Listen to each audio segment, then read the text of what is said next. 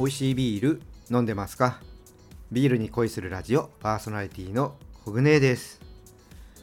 あのスタンド FM でね聞いてる方は、まあ、ご存知だと思うんですけども Spotify とかまあ、ポッドキャストですね、方で、えー、聞いてる方はね、知らないかなと思うんで、ちょっと言っていこうかなと思うんですけど、スタンド FM の方にあのライブ機能っていうのがあって、こちらの方でですね、何もなければ毎週火曜日の21時からライブ配信をしております。まあ、大体30分から40分ぐらいやってるんですけども、まあ、こちらはね、特にビールの話に、え、こだわらず、普通に雑談でやってるんですけども、まあ、時にはビールを飲みながら、え、やるんですけどね、意外と飲んでないことの方が多いかな、ライブは。うんまあ、あのこうリスナーさんとね交流したりとか、えー、しながら、えー、雑談ライブをやっております。ぜひね、よかったら遊びに、ね、来ていただければなと思います。で、やる日とかは、スタンド FM の方のね、えー、告知機能でお知らせしてるので、ぜひね、スタンド FM のアプリをダウンロードしていただいてね、えー、聞きに来ていただければと思います。あのアプリだとね、チャットでコメントとかできたりもするのでね、まあ、その時に質問とかしていただいてもいいですし、普通にみんなでね、会話する感じでね、わちゃわちゃと、えー、参加してもらうのも全然ありですし、もちろんね、引き戦も OK なのでね、遊びに来てもらえればと思います。はい、ということでね、今回もね、ビアコイやっていきたいと思います。この番組はですね、ビール紹介やビールにまつわる話をお届けすることで、ビールが飲みたくなる、ビールが好きになっちゃう番組です。今回はね、楽しく学べるビールクイズやっていきたいと思います。今日はね、どんな問題なんでしょうかチャレンジしてみてください。それでは始めていきましょう。ビアコイオープンです。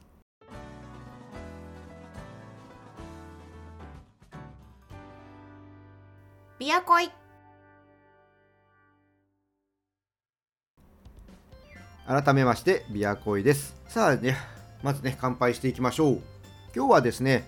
長野県のヤッホーブルーイング軽井沢高原ビール2023限定フルーティーホワイトエールです。えこちら軽井沢高原ビールはフォーザタウンをコンセプトに地元軽井沢の住民に愛されるローカルビールを目指しているブランドです。えー、1997年から販売してるんですね。もうかなり昔から販売しているブランドですね。でこちら、えー、今回の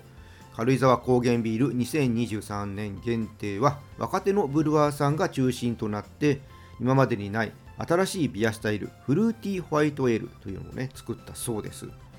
普段ビールを飲まない人にも美味しいと思ってもらうため小麦のまろやかな口当たりと甘みトロピカルフルーツなどを思わせる香りにこだわったといいます軽井沢ののどかな昼下がりに一息つきながらゆったりと飲んでいただきたいというそんなビールだそうですはい、ということでね、今年も出てきました、軽井沢高原ビールの限定ビールですね。軽井沢高原ビールの方は、定番もあったりして、全部で限定入れると3種類って言ってたかな、あるんですよね。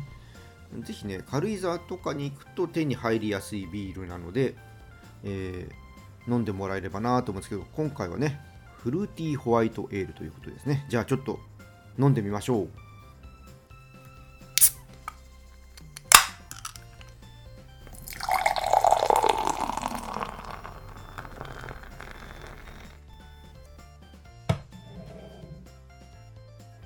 はい、色はですね、クリアなライトゴールドですね。うん、綺麗な色ですね。飲むのがね、楽しみですね。じゃあ、いただいていきたいと思います。うーん、意外とね、ライトな飲み口でしたね。あのー、やっぱ小麦使ってるせいか、唇に当たるとね、ちょっととろっとしたね、感じもありますね。で口に含むとね、軽やかな甘み、酸味苦味がねこう重なり合って広がってきますねでも余韻はね結構短めですね甘みがね引いていくとほろ苦さが残っていく感じですけど、まあ、そんなに、うん、これも続いていかない。スッと消えてきますね。うん。香りはねほんとマンゴーとかパイナップルといったトロピカルフルーツ、そういう甘いねアロマがあってうんいい香りです。あもうちょっとねしっかりした感じボディがしっかりしてるかなと思ってたんですけども、うん、すっきりと軽やかに飲めるビールですね。うん。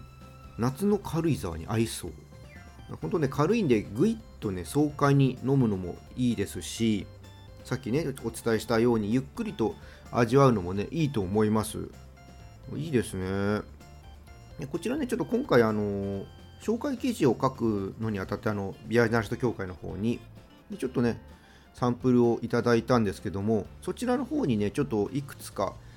こんなのと合わせたら面白いかなっていうので、まあ、軽く合わせるのでドライフルーツとあとねパウンドケーキをちょっと合わせてみたんですけどパウンドケーキと合わせたらねこの甘みがすごい小麦のね甘みが増してあのちょっとパンケーキ食べてるような感じになってすごいね美味しかったです、まあ、ドライフルーツの方はやっぱね普通に合いますね。何かが調和されるとか、まあ、そういったのもあったんですけどもなんか何も考えずに合わせられるっていう感じでしたね。であとねちょっと食事系とも合わせてみたいなと思ったので、えっと、イオンさんの方にあったね冷凍食品で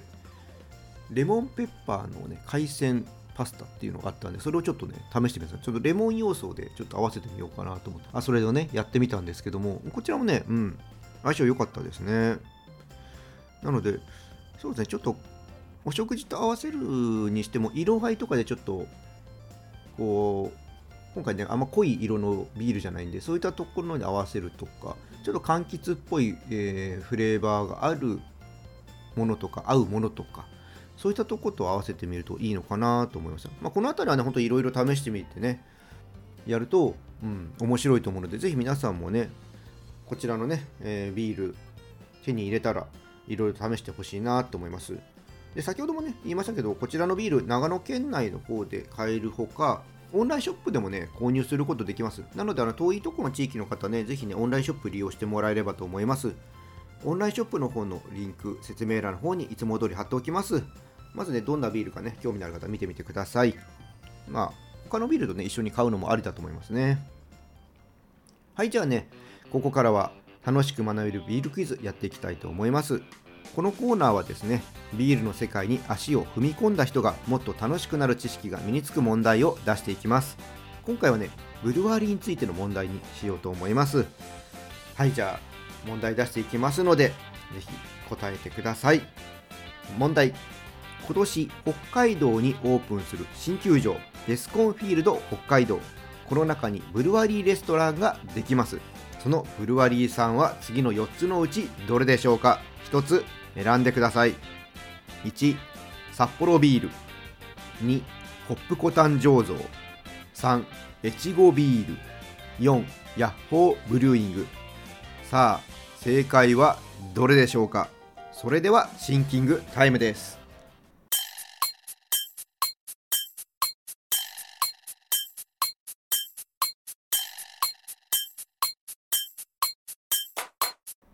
答えは決まったでしょうか？正解の前にもう一度選択肢お伝えします。1札幌ビール。2ホップコタン醸造。3越後ビール。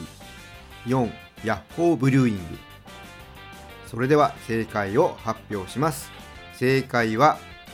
4のヤッホーブルーイングです。皆さん正解したでしょうか？こちら名前が空と芝 by ヨナエナエールと言います。球場のですねセンターのバックスクリーンの内部に醸造所を構えてここでしか飲めない特別なクラフトビールをね開発中ということです。でバックスクリーンの上の2階には広大なフィールドを一望できる開放的なねルーフトップ席があってこちらから試合を見ることもできるそうです。で試合のない日には北海道のね広大な空を眺めながらのんびりとねビールが飲めるそうです。あの試合がない日も入れるんですね。これいいですね。あの確かここってあのホテルとか温泉施設とかなんかそういった感じでそのあの球場だけじゃなくてその球場を通してなんていうかね一つの街づくりみたいですか？なんかそういうのが確かあったと思うんでやってない日とかねそういうのもねこの周りのテナントさんとかも営業してるんでしょうね。いいですよね。なんか試合がない日とかグラウンド見れるのかな？ちょっとわかんないですけどもなんか利用できるっていうのはいいなって思いました。でフードの方はですね看板メニューとして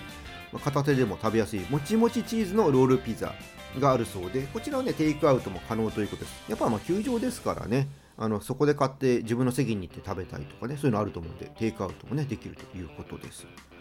いや楽しみですね。実はですね今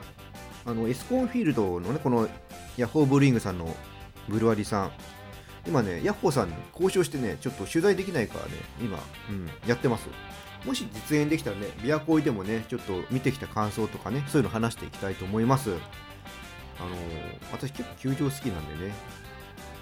ぜひぜひこういうのね、ちょっとやらせてもらえないかということで、今ね、話しております。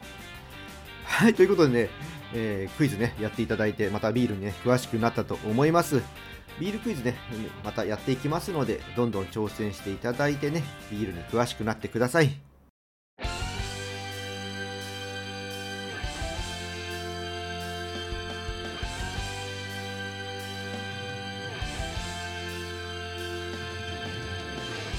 ビアコイエンディングです。私あの12球団のホーム球場は名古屋ドームとホットモットフィールド神戸以外はね行ったことがあるんですよ。あの本当球場を巡るの好きなんですよね。